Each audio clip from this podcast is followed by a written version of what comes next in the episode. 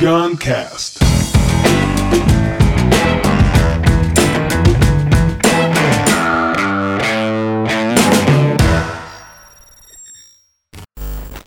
Teve alguns podcasts aí com a participação da Bianca Solero.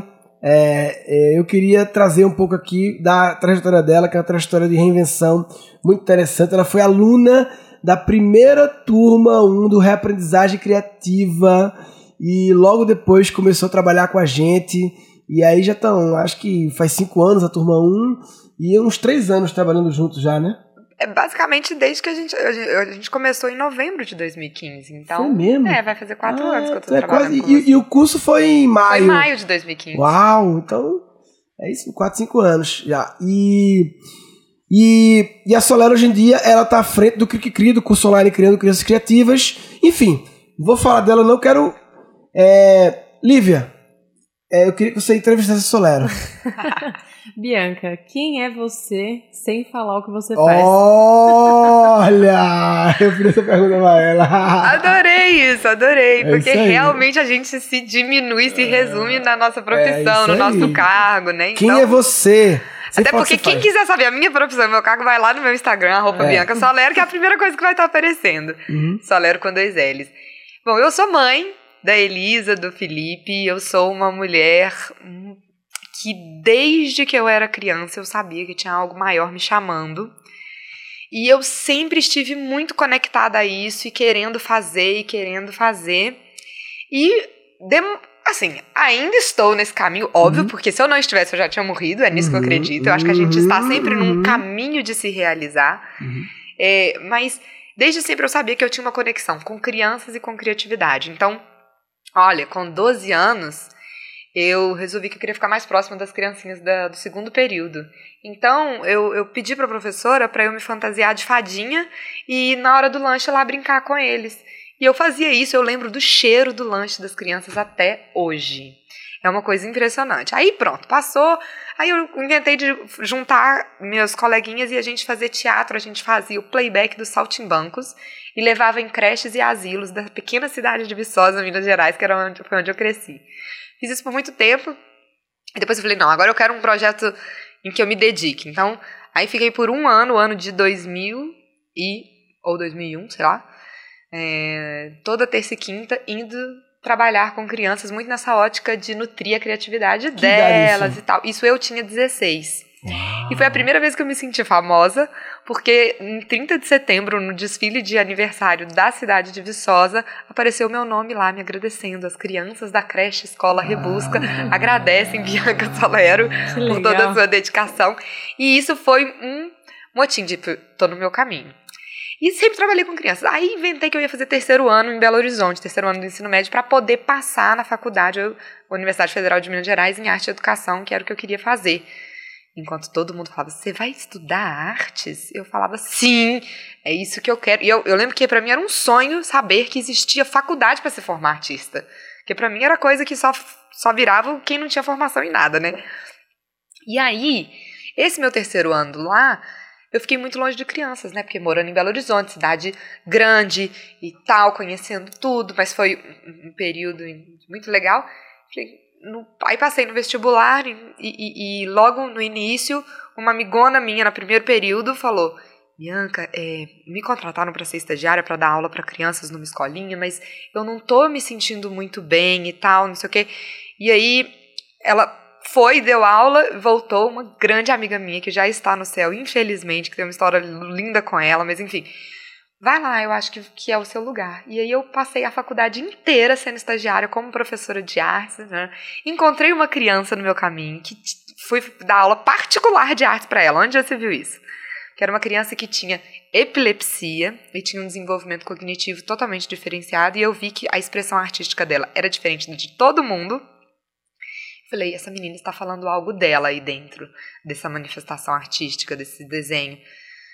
Aí eu descobri que existia arte terapia. Eu falei, eu quero estudar isso. Aí eu falei, não, mas eu não posso estudar só arte arte terapia, eu quero estudar psicologia também. E aí fui fazer psicologia, fui fazer arte terapia por conta desse caminho. Esta criança foi quem levou as minhas alianças no meu casamento. Ai, que lindo. eu, eu- eu tenho uma vida muito simbólica. E aí, de repente, é, casei, era psicóloga, arte terapeuta, e arte educadora, mas casei com um engenheiro e ficava mudando. A ideia era que a gente se mudasse muito. E nisso, se a gente fosse se mudar, eu falei: bom, não posso montar um consultório em cada canto do Brasil que eu estiver. Eu vou fazer o seguinte: eu vou me dedicar ao universo corporativo e vou fazer o que a gente chama de terapia breve. São projetos de terapia que tem hora para acabar. Hum. Sábado e domingo eu vou atender no consultório em terapia breve. E aí, é, mergulhei no universo corporativo, que foi muito bom. Aprendi muitas coisas, mas me tirou do meu eixo. E aí foi quando eu cheguei no reaprendizagem criativa, porque eu adoeci. Falei, gente, eu fiquei dois anos com uma coisa que nenhum médico descobriu o que, que era e tal, não sei o quê. Eu falei, gente, eu tô no caminho errado. Mas que sintomas? Eram sintomas ginecológicos uhum. que, pela antroposofia, o, o sistema reprodutor fala muito do seu fazer. Então ele falava que você não estava fazendo aquilo que você devia fazer. Eu demorei hum. muito para entender isso, né? E aí você toma remédio e nada se cura e nada resolve. Passava por 15 dias, depois voltava. E aí hum, ganhei de presente um curso de, de coaching sobre reestruturação de carreira e nesse pequeno curso veio a palavra criatividade para mim. Aí eu lembrei, isso estávamos em 2015 já. Uhum. Final de 14, 15 lembrei que em 2012 eu tinha assistido uma palestra de Murilo Gun. Falei, aquele cara. E foi muito legal, porque quando eu tava na plateia. No Maranhão, não foi? No Maranhão, eu, eu, eu morava no Maranhão. Quando eu tava na plateia, eu falei, esse cara é muito legal e um dia eu vou trabalhar com ele. Ah. Juro, eu juro. juro mesmo. E aí, falei, deixa eu botar esse nome aqui na internet, tal, tal, tal. Achei Murilo, mandei um e-mail pra ele, vamos tomar um café, porque eu tenho muito para falar com você. Ele falou, não, não vai rolar eu tô lançando a minha primeira turma do Reaprendizagem Criativa. Aí eu falei, deixa eu saber o que, que é isso. Fiquei assim colada para me matricular. Eu lembro que na época deu problema de pagamento, quase que eu não fui matriculada. E aí me matriculei, fiz o curso que eu só ia fazendo assim, meu Deus, é isso, é isso. Só ia abrindo a minha cabeça mais, mais e mais e mais e mais. E aí no final teve rolou um concurso que quem ganhasse, né, iria ter um momento presencial com você. Uhum. E eu uhum. falei, eu vou ganhar esse negócio. E eu ganhei. Uhum. E aí a gente se conheceu. E aí muitas oportunidades se abriram. Eu acho que eu estava num momento. Assim, você estava num momento de iniciar aqui Planning. Na época só tinha, era eu, Bruno Matoso, acho. Exatamente, exatamente. E aí é, rolou um case de um aumento estrondoso de alunos. Eu falei, acho que você está precisando de alguém para te ajudar e eu tenho uma experiência em educação que eu posso uhum. oferecer para você. E a gente começou a trabalhar e desde então, tanto a minha experiência como uma parceira, uma consultora, uma colaboradora da Keep Learning e, e mesmo na minha, na minha trilha pessoal, eu venho só me autoconhecendo mais, me certificando de que, que é com criatividade, com crianças que eu trabalho uhum. e sabendo também o por, o por onde eu vou andar, né? Qual que é o meu caminho aí, aí junto e tanto que a gente já mudou de atuações minha Cara, dentro daqui. A, minha, minha cabeça agora tava vindo esse pensamento assim, quanta coisa a gente já passou, hein? Sim. Porra, já fez muita coisa. Sim. Porque quatro anos aqui na nossa velocidade é. de fazer as coisas. É, é e, tempo, a, a, startup Deus. já foi várias coisas, já teve Quanta muitas pessoas já entraram, mudou, muitas pessoas saíram. Saiu, meu Deus, produto aumenta, professor, não sei o que, escritório lá. E a, eu acho que o que manteve, nos manteve conectados até agora é porque você também tem muito essa conexão com crianças, muito, né, Murilo? Embora muito. não seja a sua dedicação número um de falar, sim, sim, sim. mas é, tá no seu coração não, muito fazer, forte, né? né? Exato. É mais de fazer do que de falar, né? Exato, né? claro. Você vê, eu, eu, é... Muito louco, hein? Legal. Sabe, eu posso ser Pode entrevistadora mesmo? Claro. é, eu tô ouvindo, assim, achando incrível tudo e pensando nesse momento em que você saiu de uma coisa que te, né, tava te mantendo doente e que estava fora do seu eixo e tudo, e para essa transição das coisas fluírem, o que, que você acha que aconteceu? Ou o que, que você acha que tinha dentro de você? Ou que te despertou, que, que você fez, que causou, que originou esse movimento, assim, entende? Olha, sabe dizer? de uma coisa? Eu acho que o que foi o, o ponto crucial foi a vontade de ser mãe. Quando eu conheci o Murilo, eu falei, Murilo, eu estou querendo engravidar e a minha gravidez não vai atrapalhar o nosso trabalho. Você lembra? que- Não. Não, e e você, com esse cara, pessoa apaixonada em, em criança, ele falou, não, vai engravidar mesmo. E tá tudo certo, né? Assim, um olhar que, quando a gente tá num corporativo convencional, você tem que falar qual vai ser o período que você vai engravidar, porque tem que entrar aqui na linha de quem é que vai tirar licença maternidade em qual momento. Uhum. E eu percebi que essas minhas essa minha a minha saúde crítica estava me tirando e o estresse também da possibilidade de engravidar. Eu tentei por quatro anos engravidar. Nossa. É. E aí eu falei, bom, preciso mudar de vida. E aí foi quando eu falei, aí eu cheguei no Murilo, o Murilo me deu a, o reaprendizagem criativa. E aí o reaprendizagem criativa me deu coragem, me lembrou, eu lembro que eu falei essa frase que eu ganhei, né? Me lembrou que eu estava sendo o adulto que eu temia ser quando criança. Hum. Quando eu era criança, eu olhava para uns adultos chatos e eu falava, cara, por que o universo de adulto é tão idiota? Eu acho assim? que essa, esse teu texto a gente usa até hoje, assim, na, na- nas campanhas e tal. Até no que filhos começam, no adulto que você foi, se Sim, orgulharia do, do adulto que você se tornou. E você né? sabe como que foi? Eu tava almoçando, isso eu fazendo o RC, dentro ainda do corporativo, almoçando. Vi um bando de menina assim de 11, 12 anos, almoçando sozinha, naquelas gritarias de Uhum. criança e de adolescente. Falando, gente, esses meninos não têm outro lugar pra poder fazer isso, não. Eita, Na hora! eita, eu me lembrei, eu falei, cena. Eu fui essa criança que gritava e que olhava pra cara de bunda dos adultos e falava, coitadinho deles que não conseguem ver a alegria que eu tô tendo. Olha, maravilhoso. E aí, nessa hora, eu falei, gente, algo precisa mudar, porque eu tô num caminho completamente diferente. E tanto que aí mudou, mobilizou a mudança também do meu marido, e só pra dizer, em dois meses que a gente mudou de vida, eu engravidei. Da Nossa, Elisa, né? olha só. E eu lembro que eu liguei Olha ele, pro, pro Murilo, pra falar que eu tava grávida, ele super vibrou. E o que também nos, no- nos mantém Foi- é, muito juntos. Eu já tinha Valentina. Você já tinha Valentina. Valentina já tava Ah, com é, dois ou três. Elisa tem dois e meio, né? A Valentina tem Elisa três tem e dois meio. certinho, acabou Dois de fazer certinho, dois. É, e aí ele, nossa, uau e tal, e a gente trabalhou junto. Ele super respeitou o momento da minha licença. Depois eu- voltei, aí já engravidei de novo, já voltei de novo. Então eu acho que o que, o que fortaleceu era essa, essa conexão, essa percepção de que tem algo que precisa ser errado e você encontrar alguém que de algu ou alguma coisa que de alguma forma vai ser um parceiro real ou virtual Uhum. ou teórico que fala vai mesmo, Uhum. vai que você vai dar conta. Então foi foi esse E momento. o teu marido, na época, ele fez o curso contigo? E como foi a. a- Aí foi assim, a gente. Ele fez. Ele fez antes de eu engravidar, porque ele, ele precisaria pedir demissão pra gente poder mudar de vida. Uhum. E aí, nesse período, eu já estava é, em outra cidade, abrindo meu consultório junto com, com a, a consultoria com a Keep Learning School, Uhum. Porque a gente precisaria se manter financeiramente se Uhum. ele pedisse demissão. E aí, eu dei uma turbinada nessa parte, e nesse um ano que a gente ficou distante, um casal que está distante fisicamente, ele precisa estar muito conectado mentalmente. Uhum. E eu percebi que o RC tinha mexido muito com a minha cabeça, não tinha mexido com a ele, com a dele. E foi fator, assim, eu falei, Guilherme, você precisa fazer o RC. Maravilha. Eu botei ele na parede, ele fez, ele pagou a inscrição, tá, gente? Não é porque eu trabalho na Keep Ah. Learning, porque a gente tem esse princípio. É. Ele fez, e aí ele abriu a cabeça também, encorajou muito ele. Aí ele pediu demissão. Isso foi uma das coisas, obviamente, que aconteceu no caminho dele. E depois nós dois, super mente aberta, em dois meses juntos, engravidamos e, e estamos aí numa nova vida.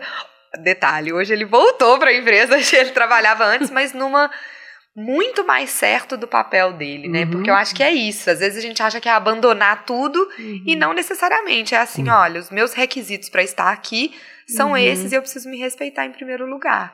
Então foi uma Uhum. mudança de vida Que geral. Arrepiei cinco é vezes. impressionante. Eu acho que quando a gente é, toma essa decisão de não é a vida que eu quero e eu vou fazer alguma coisa diferente e junta essa coragem, essa essa essa questão da autenticidade também, né? Junto, eu não sei muito explicar, mas a vida inteira começa a se movimentar. Claro, né? é cósmico, eu acho. Tudo começa a se movimentar e, e Sintonia, reforçar aquele seu sintonia. caminho, né? Exato. Tem uma frase que é meio mística, assim, não sei, religiosa, mas é que eu gosto muito que é dá um passo que o universo coloca Sim, o chão embaixo. Eu vi a Isso. falando isso uma vez, maravilhoso. É, É, isso. é, acho que foi inclusive dela que eu ouvi.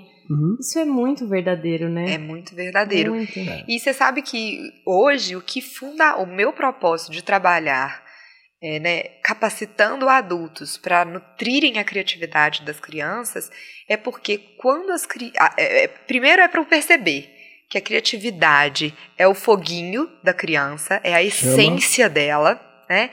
É, e quanto mais a criança estiver conectada a isso, mais chances de viver uma vida com propósito ela vai ter Uhum. Uhum. né? E, e eu via isso assim, no- a, a minha vida foi muito isso, né? Foi isso que me chamou. Quando eu percebi que eu tava perdendo o meu foguinho, eu me Uhum. ressuscitei, né? Agora você precisa perceber. Então, é, é muito isso, assim. Nutrir a criatividade nas nossas crianças salvará o mundo. E É isso aí. aquilo que a gente falou de, de não. Manter, manter a espécie Homo sapiens, né? É, exatamente. É, Sobrevivência da espécie. Exatamente. aí. Nutrir a criatividade das crianças é o que manterá a nossa espécie viva. www.cricricri.com.br ou www.reaprendizagem.com.br. Tem uma discussão filosófica difícil que a gente fala que é se, qual o melhor para fazer primeiro, né? Qual que você acha? Reaprendizagem ou cri-cri-cri? Vamos supor que a pessoa seja esteja querendo virar pai ou, ou já tenha virado pai e mãe recente. Se, a se o adulto já tem filhos, faça o cri-cri-cri e naturalmente você sentirá a necessidade de fazer Fazer a aprendizagem isso, é, criativa. é. Se você quer ter filhos, comece pelo RC e saiba que se você não fizer o cri-cri-cri não vai adiantar de nada. Entendi.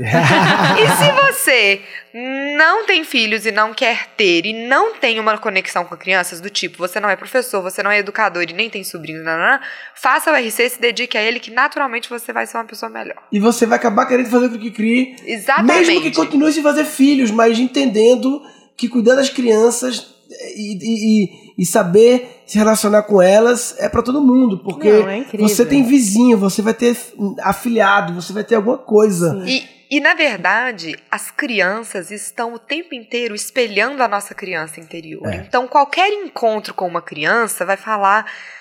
Tanto que foi isso que eu tive naquela mesa, né? Eu encontrei uma criança que eu senti primeiro um desconforto deles estarem gritando e conversando, mas na hora ela me espelhou a criança que eu fui. Sim. E, e- então, assim, o tempo inteiro, se você tá conectado, você vai perceber que, tanto para educar uma criança, nutrindo a sua criatividade, como para vo pra você ter uma vida mais criativa, é essa, essa relação adulto e criança, ela faz as coisas ficarem mais fluidas mesmo, né? Uhum. Mais naturais até, assim. Não, e é muito legal, porque eu não tenho filhos e também num futuro muito próximo não pretendo.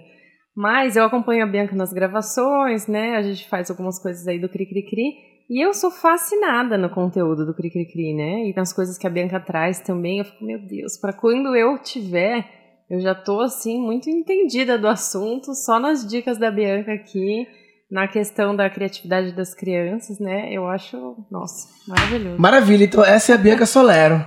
Sou eu, Bianca. Maravilhosa. É, bem, tinha, eu queria. Vale outro podcast pra você contar só sobre a sua viagem lá, de Sim, pesquisa, de exploração. sim. Quais países? Alemanha e Estônia. Visitei 12 escolas aí, tentando. Legal, isso vale outro podcast aí. Sim.